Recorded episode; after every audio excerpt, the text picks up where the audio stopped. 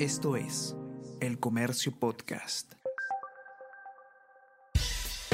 Buenos días, mi nombre es Soine Díaz, periodista del Comercio, y estas son las cinco noticias más importantes de hoy, jueves 19 de enero se refuerzan acciones preventivas para evitar desmanes en Lima. Alrededor de 9.600 policías protegerán a ciudadanos y entidades públicas y privadas. Se han suspendido algunas clases y actividades. Mayoría de concentraciones serán en el centro de Lima. Otros distritos como Miraflores y San Borja han tomado previsiones. Por su parte, el ministro del Interior pidió a personas que participaran en las protestas que cumplan la ley. No queremos más muertes, remarcó.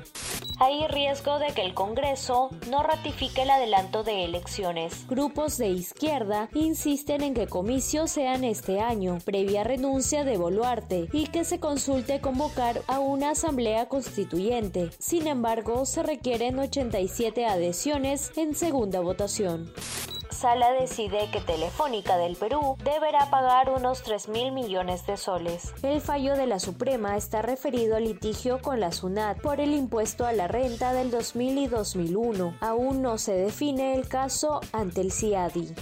Gobierno Regional de la Libertad confirmó dos muertes por bloqueo de la Panamericana Norte. En La Libertad, la pasajera de un bus retenido durante 12 horas por bloqueos murió de un paro cardíaco y una gestante que no pudo llegar a la posta médica perdió su bebé. Prensa en España da casi por hecho que Ricardo Gareca dirigirá a Ecuador. El diario español AS ha confirmado que el entrenador Ricardo Gareca tendría casi todo acordado con la Federación Ecuatoriana de Fútbol. Al parecer solo faltarían algunos detalles detalles económicos para que el tigre empiece a trabajar desde febrero. Esto es El Comercio Podcast.